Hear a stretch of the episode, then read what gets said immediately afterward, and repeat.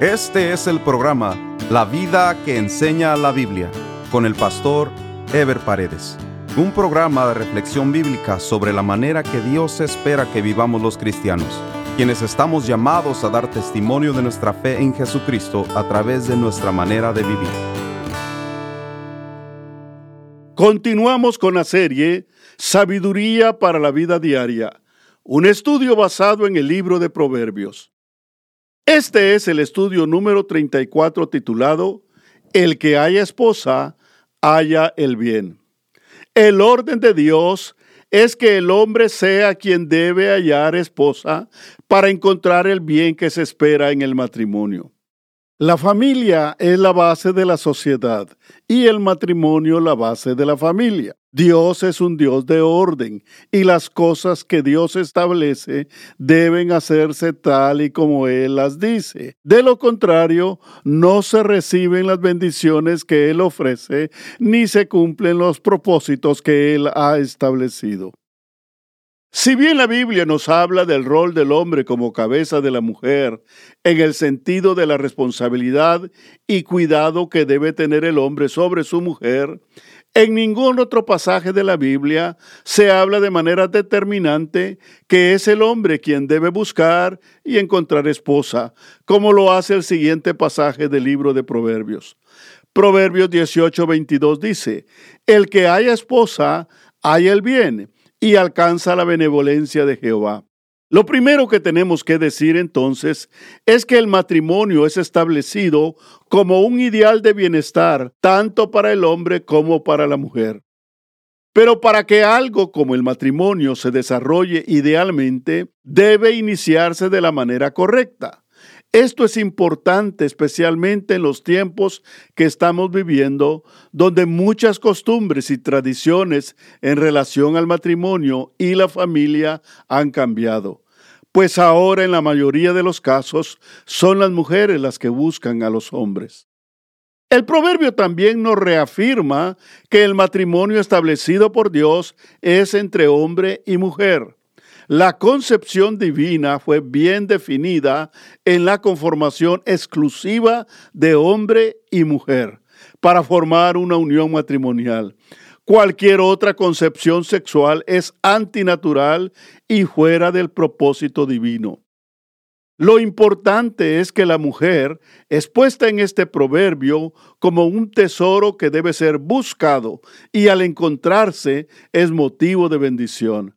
El hecho de que el hombre deba buscar a su mujer y no la mujer al hombre tiene relación con la responsabilidad que el hombre adquiere de amarla, cuidarla y ser responsable de su bienestar. Pues el hombre como cabeza tiene que darle cuentas a Dios de su mujer, así como Cristo le da cuentas a Dios de la iglesia también tiene concordancia con los roles fundamentales que tanto el hombre como la mujer tienen en el matrimonio y en el hogar. Pues el hombre que se esforzó por encontrar esposa, la va a valorar, la va a amar y a cuidar más, por lo que le costó. Y eso es fundamental para que la mujer pueda cumplir su función. Pues cuando una mujer no le ha costado al hombre o cuando la mujer se le ofreció al hombre, éste no la valora ni la ama de la misma manera. Pero cuando se habla de hallar esposa, no es así nomás, pues se trata de hallar una buena esposa. Y para ello hay que buscar bien bajo la dirección de Dios. Pues sólo de esa manera la mujer encontrada será respetada y amada como un valioso tesoro, y a través de la misma se recibirá la benevolencia de Dios. La mujer, por su parte, debe responder a esa dignidad que Dios le ha dado, dándose a respetar y haciéndose valer como algo especial. Proverbios 18:23 dice, El pobre habla con ruegos, el rico responde con dureza. Esta no es una condición ideal, por supuesto, sino una condición real de la vida. Si bien es posible que una persona pobre pueda tener orgullo en su corazón, por lo general su condición y su falta de recursos le hace someterse con mayor facilidad y tener que rogar para obtener lo que necesita. Por su parte, el rico, su dinero y recursos le permiten actuar con prepotencia. Y aunque un rico también puede llegar a ser humilde de corazón, por lo general hablan sobradamente a los que están a más bajo nivel que ellos para exigirles o demandarles con dureza que sigan sus instrucciones. Los cristianos estamos llamados a ser respetuosos y amables, no importa cuál sea nuestra condición social o económica y sin importar la condición social o económica de la persona con la que interactuamos porque debemos amar a todos por igual y amarlos como a nosotros mismos, como dice la palabra en Santiago capítulo 2, versículo 8. Si en verdad cumplís la ley suprema conforme a la escritura, amarás a tu prójimo como a ti mismo, bien hacéis. El capítulo 18 de Proverbios termina refiriéndose al tema de la amistad y el valor de la misma. Proverbios 18, 24 dice, el hombre que tiene amigos debe ser amistoso, y amigos hay más unidos que un hermano. La primera parte de este proverbio parece ser muy obvia. Sin embargo, hay gente que busca amistades, pero no son amigables. Hemos dicho que la amistad es algo necesario en la vida, pues es parte de nuestra naturaleza. Por lo que el proverbio está queriendo decirnos es que si queremos que la amistad rinda sus resultados, tenemos que cultivarla con nuestros amigos.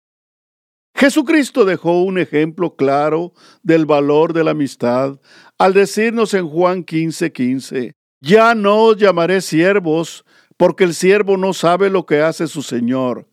Pero os he llamado amigos, porque todas las cosas que oí de mi Padre os las he dado a conocer. En este pasaje, Jesús no solo nos define el valor de la amistad, sino que nos da la bendición de llamarnos amigos. No tiene sentido tener amigos lejanos, y no me refiero porque vivan lejos de nosotros sino porque si no cultivamos la relación, no nos beneficiamos de la misma. La segunda parte del proverbio nos dice que una amistad puede convertirse en hermandad, con todos los beneficios y satisfacciones que la misma trae consigo. Si Jesús nos considera sus amigos, la pregunta es, ¿consideramos nosotros a Jesús nuestro amigo? ¿Cultivamos su amistad? Nos acercamos a Él cada vez que podemos, obedecemos sus mandamientos, porque Jesús dijo en Juan 15, 14, vosotros sois mis amigos, si hacéis lo que yo os mando. Proverbios 19.1 dice, Mejor es el pobre que camina en integridad que el fatuo de labios perversos. Un fatuo es una persona engreída o charlatana. Este proverbio reafirma el valor de la integridad en la vida, o cuando menos reafirma el valor que Dios le da a la integridad. Un pobre podrá carecer de recursos temporalmente, pero su carácter lo distinguirá eternamente. Proverbios 19.2 dice, El alma sin ciencia no es buena, y aquel que se precipita peca. Este proverbio se refiere a dos calamidades en la vida por un lado, la persona que no cultiva su vida con conocimiento, que vive ignorando las cosas más elementales de la vida, es una persona destinada al fracaso, pues no tiene objetivos, no tiene propósitos por los cuales vivir, y eso no es nada bueno. Por otro lado está el que se precipita. Esto se refiere a una persona que toma decisiones o a la ligera o a la loca que quiere buscar soluciones fáciles y quiere alcanzar metas sin esforzarse o esperar el momento oportuno. Una vida precipitada es una candidatura al fracaso y a la decepción. El creyente no debe andar con prisas y carreras en la vida, sino debe saber hacer las cosas con paciencia y con entendimiento del tiempo oportuno. Uno puede tener una buena idea, pero si no es el momento oportuno, puede fracasar. Por eso el creyente debe someter sus inquietudes a Dios para que Dios le dé sabiduría y sobre todo para que Él le abra puertas en el momento oportuno. Proverbios 19.3 dice, la insensatez del hombre tuerce su camino y luego contra Jehová se irrita su corazón. Cuando el hombre traza sus propios caminos, le va mal. Pero cuando le va mal, entonces sí se acuerda de Dios. Pero no se acuerda para buscarlo, sino para culparlo de todos sus males. La humanidad en general ha rechazado a Dios. Por eso el mundo está como está, mal. Guerras, hambres, sequías, violencia, odio, etc. Ese es el camino torcido del hombre. Eso es lo que el hombre ha escogido. Sin embargo, muchos se levantan cuando ocurre alguna tragedia dolorosa diciendo, ¿dónde está Dios? o ¿por qué Dios permitió que pasara esto? Dios está donde siempre ha estado, en el camino recto. En el torcido hay dolor y lamento. Dios no es responsable de lo que depara el camino torcido del hombre, porque ha sido el hombre quien así lo ha escogido. Dios no puede bendecir el camino torcido porque contradeciría su propio camino y el hombre pensaría que puede vivir mal y hacer mal y rechazar a Dios y aún así tener la protección de Dios. Eso no es posible. Dios no quiere ni el mal ni la muerte de nadie. Él está esperando que el hombre busque su camino para protegerlo y bendecirlo, como dice Ezequiel 18:23. ¿Acaso quiero yo la muerte del impío? dice Jehová, el Señor. ¿No vivirá si se aparta de sus malos caminos? Pero la humanidad cosecha las consecuencias de su propia escogencia, mientras que Dios está deseando que vuelvan a Él. La humanidad es la responsable de su propio pecado y de su propia escogencia. Proverbios 19:4 dice, las riquezas traen muchos amigos, mas el pobre es apartado de su amigo. Este proverbio es muy similar al contenido en Proverbios 14:20.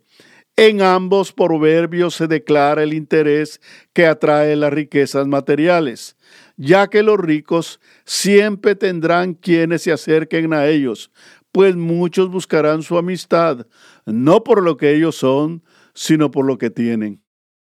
Siempre han habido y siempre habrán personas que busquen beneficio de otros a través de la amistad, lo que confirma la hipocresía de este mundo, pues quien busca la amistad del rico busca egoístamente su propio beneficio, mientras la pobreza genera rechazo, porque nadie va a buscar al pobre por lo que es o por lo que tenga, pues no hay ningún aparente beneficio en su amistad. Los creyentes somos llamados a desarrollar amistades con sinceridad, con el único beneficio de compartir lo que somos y lo que hemos recibido de Dios. No debe importar la condición económica o social de una persona para hacer amistad con ella, pues todos somos iguales delante de Dios. Proverbios 19:5 dice, El testigo falso no quedará sin castigo y el que habla mentiras no escapará. Una vez más se repasa el tema de los testigos falsos y los mentirosos, para afirmar que ninguno de ellos quedará impune de su falsedad.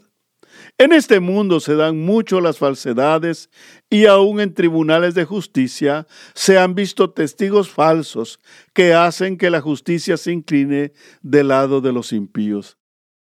Sin embargo, para Dios, tanto los testigos falsos como los mentirosos deben ser castigados por hacer de la mentira un instrumento para beneficio del mal. Sin embargo, la justicia de Dios no se refiere solo a las cortes o lugares donde se imparte justicia, sino la misma se aplica en todos los niveles de la vida, especialmente en las relaciones, pues todo el tiempo se dan situaciones donde se levantan falsos testimonios y se dicen mentiras que afectan el buen curso de las cosas. Pero Dios no dejará impunes a los que levantan falso testimonio y a los que con mentiras causan daños muchas veces a gente inocente. Solo Dios nos puede dirigir para caminar en su justicia, sin mentiras ni falsedades, como dice Salmos 11:7. Porque Jehová es justo y ama la justicia, el hombre recto mirará su rostro. Proverbios 19:6 dice, Muchos buscan el favor del generoso y cada uno es amigo del hombre que da. Este proverbio tiene alguna relación con el contenido en Proverbios 19:4. Sin embargo, la diferencia aquí es que no todos los que tienen riquezas son generosos. Lo que sí prevalece es el interés egoísta de aquellos que se acercan al que es generoso para buscar beneficio del mismo. Proverbios 19:7 dice, Todos los hermanos del pobre le aborrecen, cuanto más sus amigos se alejarán de él. Buscará la palabra y no la hallará. Este proverbio también tiene relación con el de Proverbios 19:4. Pero aquí la relación es en cuanto al desprecio que hay para los pobres. Lo indignante de la condición humana es que aún entre su propia familia el pobre es avergonzado. Si los propios hermanos del pobre llegan a ignorarlo, más aquellos que eran amigos por conveniencia, rápido renuncian a su amistad al ver que no hay nada de provecho material en la misma. La última parte del proverbio probablemente se refiera a que aunque el pobre le pida a sus amigos que no lo dejen, igual lo abandonarán. Los creyentes estamos en este mundo para hacer la diferencia. Por eso no debemos hacer acepción de personas ni en nuestras relaciones ni en nuestras escogencias, como dice Santiago 2.1. Hermanos míos, que vuestra fe en nuestro glorioso Señor Jesucristo sea sin acepción de personas. El siguiente proverbio es como una motivación que se hace cada cierto tiempo en esta serie de proverbios para recalcar en el profundo bien que nos hacemos a nosotros mismos si nos proponemos buscar la inteligencia y el entendimiento que viene de Dios. Proverbios 19.8 dice, el que posee entendimiento ama su alma. El que guarda la inteligencia hallará el bien. Si para algo debe amarse uno a sí mismo, es para hacerle bien a su alma. Eso es lo que verdaderamente significa una buena autoestima. Todos nosotros nos esforzamos en la medida de nuestra motivación y en la medida de nuestro entendimiento de las cosas por una buena salud, por una buena alimentación, por una buena forma de vestirnos, pero lo más importante es tener una buena salud mental y un corazón libre de contradicciones, porque de una buena salud mental y de un corazón bien guardado emana todo lo demás. Por eso el creyente tiene que renovarse y crecer permanentemente en su conocimiento de Dios y en su comunión con Él. Eso es hallar el bien. Proverbios 19, 9 dice, El testigo falso no quedará sin castigo, y el que habla mentiras perecerá. Este proverbio es prácticamente una repetición literal del contenido en Proverbios 19.5 que acabamos de ver. La única diferencia es que mientras en el versículo 5 al final dice no escapará, aquí dice perecerá. Sin embargo, el contenido es el mismo y lo tenemos que ver como una repetición para estar atentos a no permitir o dar cabida a las falsedades y más importante, a no prestarnos ni a la mentira ni a dar falso testimonio. La mentira y la falsedad siempre han sido el recurso humano para oponerse a la verdad de Dios y para manifestar la soberbia humana en la solución de problemas. Los creyentes somos recordados una vez más que Dios ama la verdad y odia la mentira, que no habrá impunidad para los que hagan de la falsedad y la mentira su forma de vida. Proverbios 19:10 dice, no conviene al necio el deleite, cuando menos al siervo ser señor de los príncipes. Este es un curioso proverbio que nos habla de cómo las cosas deberían seguir un orden y una lógica, porque cuando se cambia ese orden se cae en el desvarío o locura. El gozo o deleite de un necio será pasajero, será superficial, pues nunca la necedad puede producir un gozo interior y duradero. Sin embargo, si observamos bien, la primera parte de este proverbio sirve de asidero para acentuar la incongruencia de que un siervo puede estar por encima de los príncipes. O sea, que la necedad de un príncipe puede llevar a revertir los papeles. Más que hablar de clases sociales, lo que enfatiza este proverbio es que los que están en eminencia, si actúan como necios, podrán terminar como siervos de sus propios siervos.